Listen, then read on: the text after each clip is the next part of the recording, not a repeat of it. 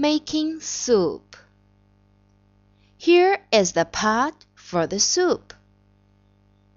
Here is the water for the soup. Here are the beans for the soup. Here are the potatoes for the soup.